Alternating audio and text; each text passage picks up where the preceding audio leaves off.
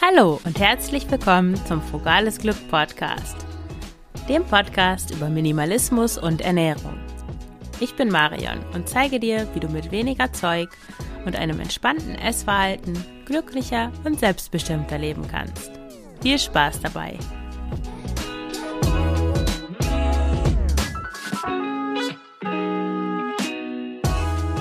Ja, herzlich willkommen zu einer neuen Folge des Frugales Glück Podcast.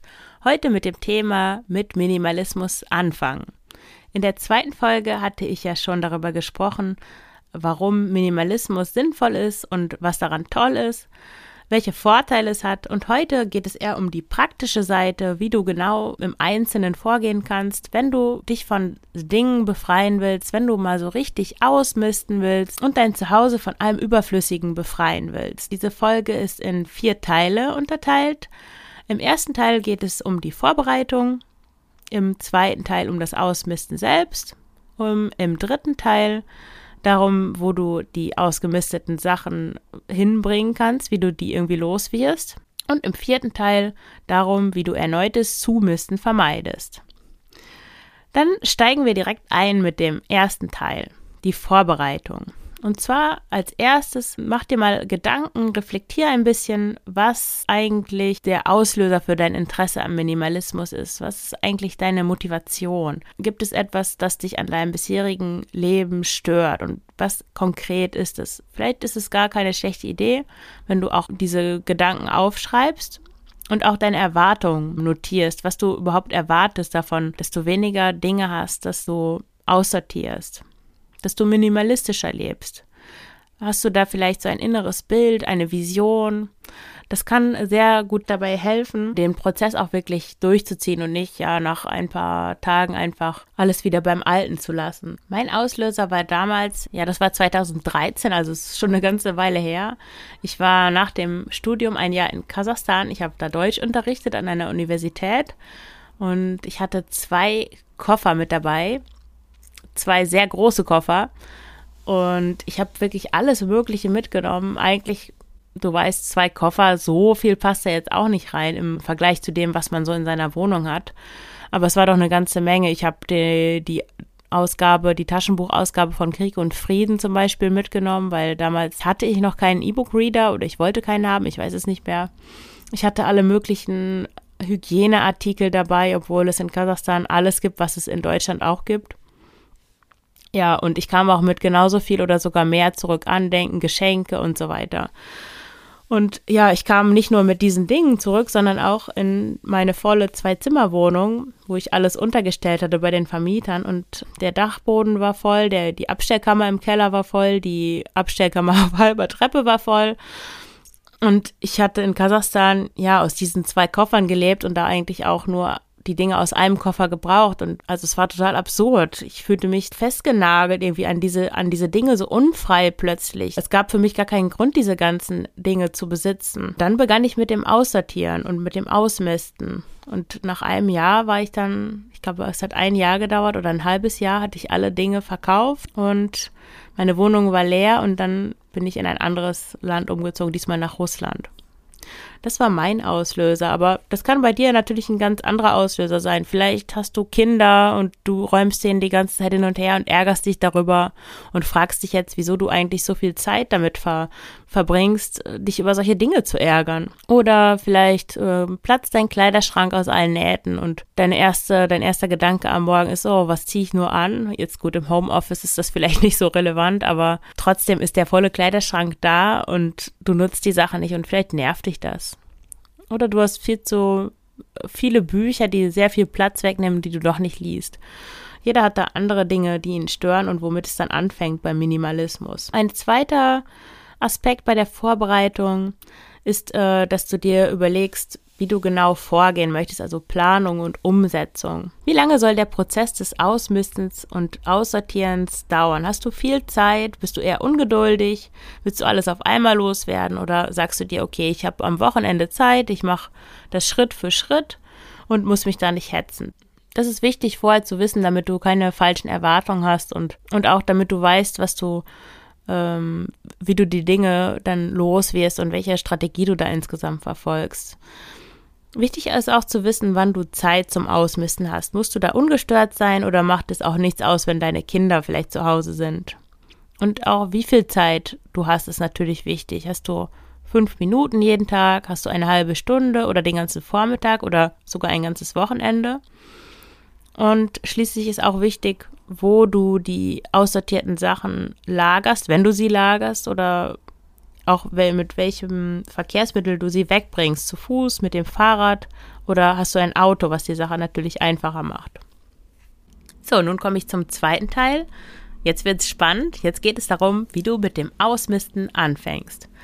Also als erstes äh, suchst du dir einen Bereich und eine Abteilung, je nachdem, mit dem du beginnen möchtest. Das kann zum Beispiel ein Zimmer sein, etwa das Wohnzimmer, das Schlafzimmer, die Küche, das Bad, Arbeitszimmer, Kinderzimmer und so weiter.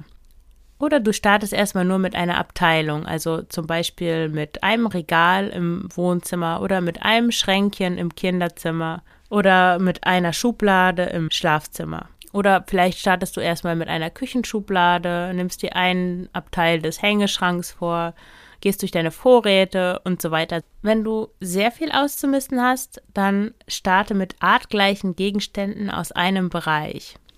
Damit meine ich, dass du dir nicht den ganzen Kleiderschrank vornimmst, sondern erstmal nur bei den Oberteilen startest. Wenn du davon auch sehr viele hast, dann gehst du wieder noch kleinteiliger vor. Also du nimmst dir nicht alle Oberteile vor, sondern konzentrierst dich erstmal nur auf die T-Shirts oder nur auf die Blusen oder nur auf die Pullover. Wenn du davon wiederum sehr viel hast, dann könntest du auch sagen, okay, ich nehme jetzt mir nur die Pullover mit Rollkragen vor. Also je nachdem, welche welche Massen du hast und auch wie radikal du aussortieren möchtest. Als Faustregel kannst du dir merken, dass je weniger Zeit und je mehr Zeug du hast, desto kleinteiliger gehst du am besten vor. Weil du sonst erdrückt wirst von der Menge und nicht wirklich weiterkommst, weil du ja dann auch nicht viel Zeit zur Verfügung hast. Mache das am besten so, dass du alle artgleichen Gegenstände aus der Wohnung zusammenbringst. Zum Beispiel, wenn du Bücher aussortierst, dann sammelst du alle Bücher aus der Wohnung zusammen. Alle Bücher, die im Badezimmer sind, in der Küche, im Wohnzimmer und im Schlafzimmer. Oder auch bei Spielzeugen. Ähm, alle, die Kinder haben, kennen das. Du holst alle Spielsachen, die überall verteilt sind und Spielsachen tendieren dazu, überall verteilt zu sein. Also egal, wo sie rumliegen, du bringst alles auf einen Haufen. Oft ist es auch bei Gläsern so. Viele haben im Wohnzimmer noch einen extra Schrank mit Gläsern und dazu auch noch in der Küche. Bringe die alle an einen Ort. Äh, weitere Beispiele sind zum Beispiel Taschen, die du im Kleiderschrank aufbewahrst, in der Flurgarderobe oder in der Abstellkammer. Und auch alle Shampoos und Duschgels und so weiter. Der nächste Schritt, da möchte ich dir ein paar Methoden vorstellen, mit denen du ausmisten kannst. Als erstes die Methode Tabula Rasa. Diese Methode kenne ich von Christoph Herrmann vom Blog Einfach Bewusst. Und das funktioniert so. Du holst alles aus den Schränken heraus. Also du kannst entweder, je nachdem für welches Vorgehen du dich entschieden hast, entweder den ganzen Kleiderschrank ausräumen oder halt nur den Teil, für den du dich entschieden hast, zum Beispiel nur die T-Shirts. Und dann tust du diese Dinge in eine Kiste oder in eine Tüte und bringst sie erstmal an einen anderen Ort. Und du holst dir nur das wieder, was du auch wirklich brauchst. Also zum Beispiel, es ist Montagmorgen, du möchtest ein T-Shirt anziehen. Aha, du gehst zu deiner Tüte und holst dir das T-Shirt heraus, was du anziehen möchtest. Vielleicht merkst du auch, dass du T-Shirts gar nicht magst und stattdessen immer zu den Blusen greifst, die noch in deinem Kleiderschrank hängen. Dann weißt du nach einer gewissen Zeit, dass du die T-Shirts gar nicht mehr brauchst. Das machst du so lange weiter, bis eine gewisse Zeit verstrichen ist, vielleicht vier Wochen. Und was dann noch in der Tüte ist, das brauchst du vermutlich nicht mehr, wenn du es in den vier Wochen nicht zurückgeholt hast. Das geht natürlich mit allen Gegenständen, also auch mit Gläsern geht das wunderbar, mit allen Arten von Küchengegenständen, mit Badartikeln. Eine Variante dieser Methode ist die Kisten- oder Tütenmethode und Da geht es ähm, darum, dass du direkt entscheidest, was du behalten möchtest und was nicht. Ich habe so aussortiert, für mich ist das irgendwie einfacher, weil ich eigentlich ziemlich genau weiß, was ich brauche und was ich nicht brauche. Aber das ist eine Typfrage. Also diese Tüten- bzw. Kistenmethode funktioniert so, du holst alles ähm, was du aussortieren möchtest oder worum du, womit du dich jetzt beschäftigen möchtest, aus dem Schrank raus und sortierst es in drei Tüten oder drei Kisten ein. Die erste Kiste heißt kann weg, die zweite bleibt und die dritte unsicher. Was weg kann, das kann weg, das, das kannst du spenden oder verkaufen, je nachdem. Das, was bleibt, äh, legst oder hängst du wieder zurück. Und bei unsicher, da klebst du oder schreibst du ein Datum auf die Kiste oder auf die Tüte und packst das weg. Und dann, ja, nach ein paar Monaten hast du wahrscheinlich die Dinge vergessen, die in, äh, in dieser Tüte sind. Ja, und dann kannst du sie auch weggeben. Zwischendurch, wenn du etwas vermisst, kannst du es natürlich rausholen und wieder in deinen, in, in deinen Schrank zurücklegen. Ich habe immer so eine Tüte bei uns im Flur liegen. Das, ich nenne das den Transfer. Das sind Dinge, die eigentlich weg können, aber wo ich mir nicht hundertprozentig sicher bin, ob ich sie vielleicht doch noch gebrauche. Im Moment, ich muss mal kurz überlegen, was da drin ist. Da ist schon seit einem Jahr ein schwarzer BH drin, also ein richtiger BH. Ähm, da bin ich mir ja, der passt halt perfekt, aber ist nicht so bequem wie der andere BH, den ich trage oder die Unterhemden, die ich statt eines BHs trage. Ich habe da einen Artikel drüber geschrieben, der heißt Tipps für BH frei, irgendwie so. Ich verlinke den in den Show Notes. Da kannst du das nochmal nachlesen, wenn du magst. Ja, außerdem BH ist da auch noch so ein Sommerrock drin. Der sieht nicht so richtig toll aus, aber er ist super praktisch, weil er hat Taschen und ich liebe das. Ich kann mich irgendwie nicht richtig von dem trennen, weil ich immer denke, naja, vielleicht geht's doch. Nein, du hast sicher auch das ein oder andere Stück, bei dem es dir so geht. Ansonsten sind da noch so Schlumpffigürchen von meiner Tochter drin, für die sie eigentlich zu klein ist und ich auch gar nicht weiß, ob das ein sinnvolles Spielzeug ist und ich wollte die immer mal verschenken. Ja, die sind da halt noch drin. Ja, da wechseln eigentlich die Dinge immer in diesem Transfer. Eine andere Variante zum Aussortieren ist die Möbelmethode. So habe ich aussortiert. Ich bin einfach alle Möbel losgeworden und damit auch die Sachen, die da drin waren. Aber im, das kannst du auch im Kleinen machen, zum Beispiel mit kleinen Möbelstücken. Denke zum Beispiel an ein Tischchen, das du im Wohnzimmerfeld stehen hast, wo, wo du Dinge drin verstauen kannst. Das könntest du dann dir vornehmen, loszuwerden und stattdessen, du musst nicht die Dinge aussortieren, die dann in dem äh, Möbelstück drin sind, sondern äh, es geht darum, das gleiche Volumen an Dingen loszuwerden. Also wenn in dem Schränkchen zum Beispiel Servietten drin sind, Teller für besondere Anlässe und du möchtest die aufbewahren, dann kannst du einfach dasselbe Volumen an Dingen aus anderen Schränken aussortieren, aus dem Wohnzimmerschrank oder aus einem Küchenschrank. Und am Ende des Tages bist du dann ein paar Dinge losgeworden und ein Möbelstück gleich mit dazu. Also diese Methode funktioniert super, verlangt allerdings ein bisschen ja Radikalität, weil für viele ist es schwierig, sich von Möbelstücken zu trennen. Es ist leichter, ja, mal ein T-Shirt wegzutun, weil man ja immer denkt, man braucht so viele Möbel, aber eigentlich braucht man in den meisten Fällen weniger, als man denkt. Als nächstes komme ich zu der Frage, wie du eigentlich entscheidest, was du behalten und was du weggeben sollst. Das ist natürlich gar nicht so eine leichte Frage und gar nicht so leicht zu entscheiden. Als erstes kannst du dich daran orientieren an der Frage, was dir eigentlich wirklich nicht gefällt. Du hast bestimmt Dinge in deinem Zuhause, die sind einfach da, aber eigentlich magst du sie gar nicht. Vielleicht sind das Erbstücke, vielleicht sind das Sachen, die du schon immer hattest, über die du nicht nachdenkst. Irgendwelche alten Romane, irgendwelche Taschenbücher, die nicht besonders toll sind, irgendwelche Teller, die einfach da sind, aber die, von denen du nicht isst und die du nicht magst. Dann eine andere Frage, die dabei helfen kann, zu entscheiden, was du behältst und was du weggibst, ist, was du auch wirklich benutzt. Ja, diese Frage nach dem Nutzen ist eine sehr wichtige Frage, die oft unterschätzt wird. Wenn du mal überlegst, was alles so in deiner Wohnung oder in deinem Haus ist, das meiste sind ja Gebrauchsgegenstände Gegenstände, die aber gar nicht gebraucht werden. Das fängt natürlich an im Kleiderschrank. So viele Hosen, Röcke, Kleider, Oberteile, die, die du irgendwann mal gekauft hast, die du aber nicht regelmäßig trägst oder von denen du vielleicht sogar schon vergessen hast, dass du sie überhaupt besitzt. Das passiert sogar mir in meinem minimalistischen Kleiderschrank, dass ich manchmal denke, oh, dieses T-Shirt hatte ich schon zwei, drei Wochen nicht mehr an. Und je mehr Dinge man hat, desto mehr verliert man natürlich den Überblick. Das kann auch Bettwäsche sein. Wir haben zum Beispiel nur zwei ähm, Garnituren Bettwäsche, weil die eine, in der wir schlafen und die andere, die sauber im Schrank liegt. Und wenn ich die Bettwäsche wechsle, dann ja, dann wird die, die wir gerade benutzt haben, gewaschen und die andere, die im Schrank war, die wird aufgezogen. Also eigentlich weiß ich nicht, wieso man mehr als zwei Bettwäschegarnituren brauchen könnte. Bei Kindern ist das was anderes, die, ja, wenn die sich ins Bett übergeben, dann, dann braucht man manchmal mehr als nur, nur ein, noch eine Wechselgarnitur.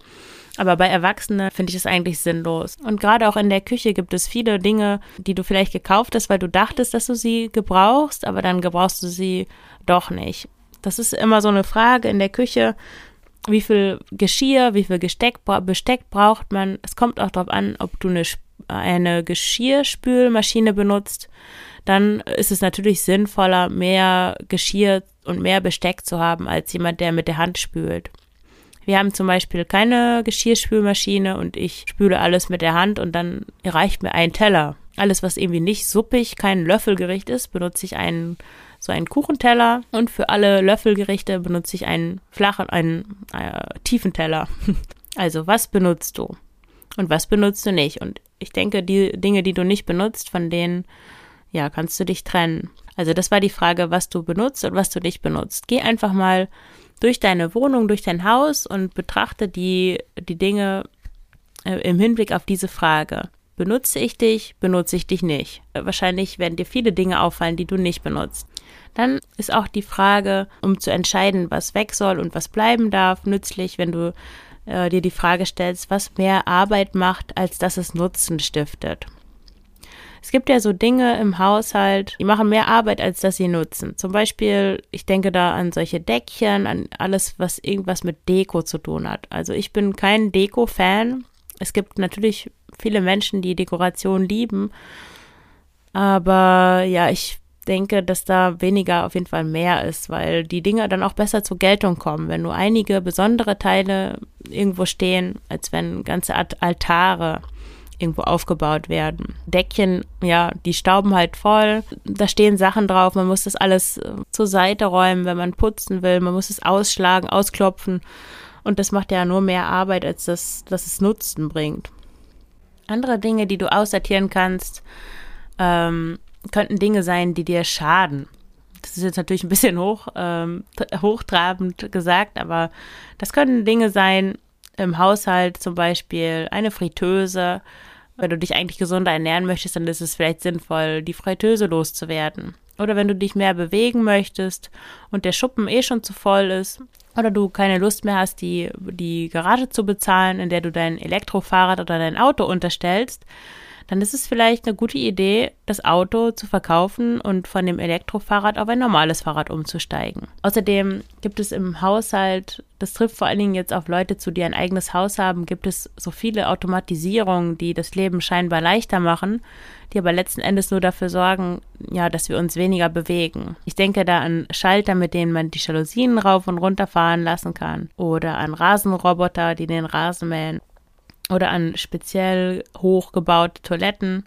Das ist natürlich schwierig, das auszu, auszusortieren, aber überleg mal, was es bei dir gibt, womit du dir das eigentlich das Leben einfacher machst, obwohl das vielleicht gar nicht sein müsste. Ja, also beim Aussortieren ist es wichtig, dass du dir ein Gesamtkonzept machst, das da angepasst ist an deine Lebenssituation. Wenn du nie Besuch hast, dann ist es natürlich nicht unbedingt not notwendig, dass du ein mehrteiliges Service mit 12, 16 oder 24 Teilen aufbewahrst. Wenn du nie Musik hörst, brauchst du keine Hi-Fi-Anlage.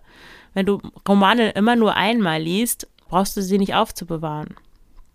Wenn du eher der sportliche Typ bist und Jeans bevorzugst und Turnschuhe, dann brauchst du nicht besonders viele Röcke, Strumpfhose und Absatzschuhe in deinem Kleiderschrank aufzubewahren. Beim Aussortieren ist es wichtig, dass du realistisch bist und dass du dich von Glaubenssätzen befreist. Glaubenssätze, die zum Beispiel sein könnten, und was ist wenn? Oder das könnte ich doch nochmal brauchen. Ich hatte diese Glaubenssätze natürlich auch. Und ich habe mir dann gesagt, dass egal was passiert, notfalls kann ich es einfach immer wieder kaufen. Oder ich improvisiere einfach mit irgendwas anderem. Äh, angenommen, deine ganzen Romane weggegeben und verschenkt und du möchtest auf einmal irgendeinen Roman noch, noch einmal lesen, ja, dann kaufst du dir einfach nochmal. Gebrauchte Bücher bei Booklooker, die kosten ein paar Cent und das Einzige, was du eigentlich dafür bezahlst, ist das Porto. Und auch wenn du auf einmal eine große Party veranstaltest und du hast aber gerade dein Geschirr weggegeben, dann gehst du einfach ins nächste Sozialkaufhaus und kaufst dir da Geschirr, was du denen danach einfach wieder spenden kannst. Dadurch ist ja nichts verloren. Ganz im Gegenteil, du hast viel mehr Platz und du hast immer nur die Dinge, die du gerade brauchst. Eine gute Idee ist auch ein Aufbewahrungssystem zu haben. Damit meine ich nicht, wie bei dem großen schwedischen Möbeldiscounter, irgendwelche Boxen und, und solche Ordnungssysteme, die anzuschaffen, äh, sondern vielmehr dich an ein Prinzip von Ordnung zu halten. Für mich gibt es da zwei Prinzipien, nämlich einmal alles hat seinen Platz und artgleiche Dinge zusammen aufbewahren.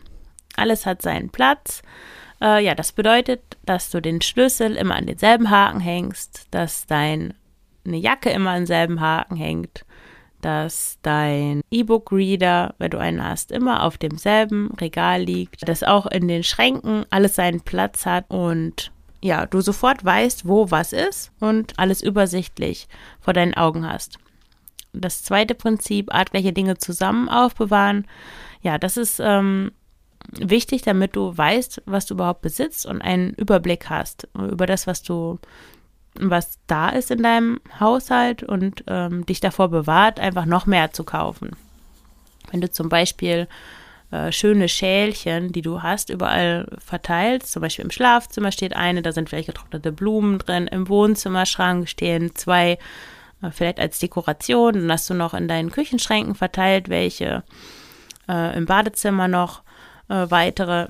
Und insgesamt hast du vielleicht 20 Schalen, bist dir dessen aber gar nicht bewusst und kaufst auch immer wieder mal eine neue dazu, dann, dann hast du irgendwie den Überblick so ein bisschen verloren. Wenn du die aber alle auf einem, ja, auf einem Stapel im Küchenschrank hast, dann weißt du, was da ist und bist wahrscheinlich eher geneigt, etwas davon auszusortieren, als immer wieder neue dazu zu kaufen. Ja, an dieser Stelle beende ich diese Episode mal und mache in der nächsten Woche weiter. Da geht es dann weiter darum, warum digital besser ist, wie du mit Erinnerungsstücken umgehst, wie ich erzähle dir davon, wie ich meine Tagebücher im Schnellheitsofen verbrannt habe. Dann geht es natürlich auch noch weiter mit dem zweiten Teil, wohin mit den Sachen. Und im vierten Teil erfährst du, wie du erneutes Zumisten verhindern kannst.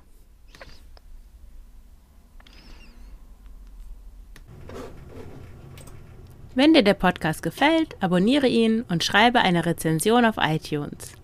Damit hilfst du mir, noch mehr Menschen mit den Themen Minimalismus und unbeschwerte Ernährung zu erreichen. Und jetzt interessiert mich, wie du angefangen hast, minimalistischer zu leben. Gab es einen Auslöser wie bei mir? Oder war das eher ein schleichender Prozess? Ich freue mich auf deinen Kommentar in den Show Notes zum Beitrag dieser Folge auf Frugales Glück.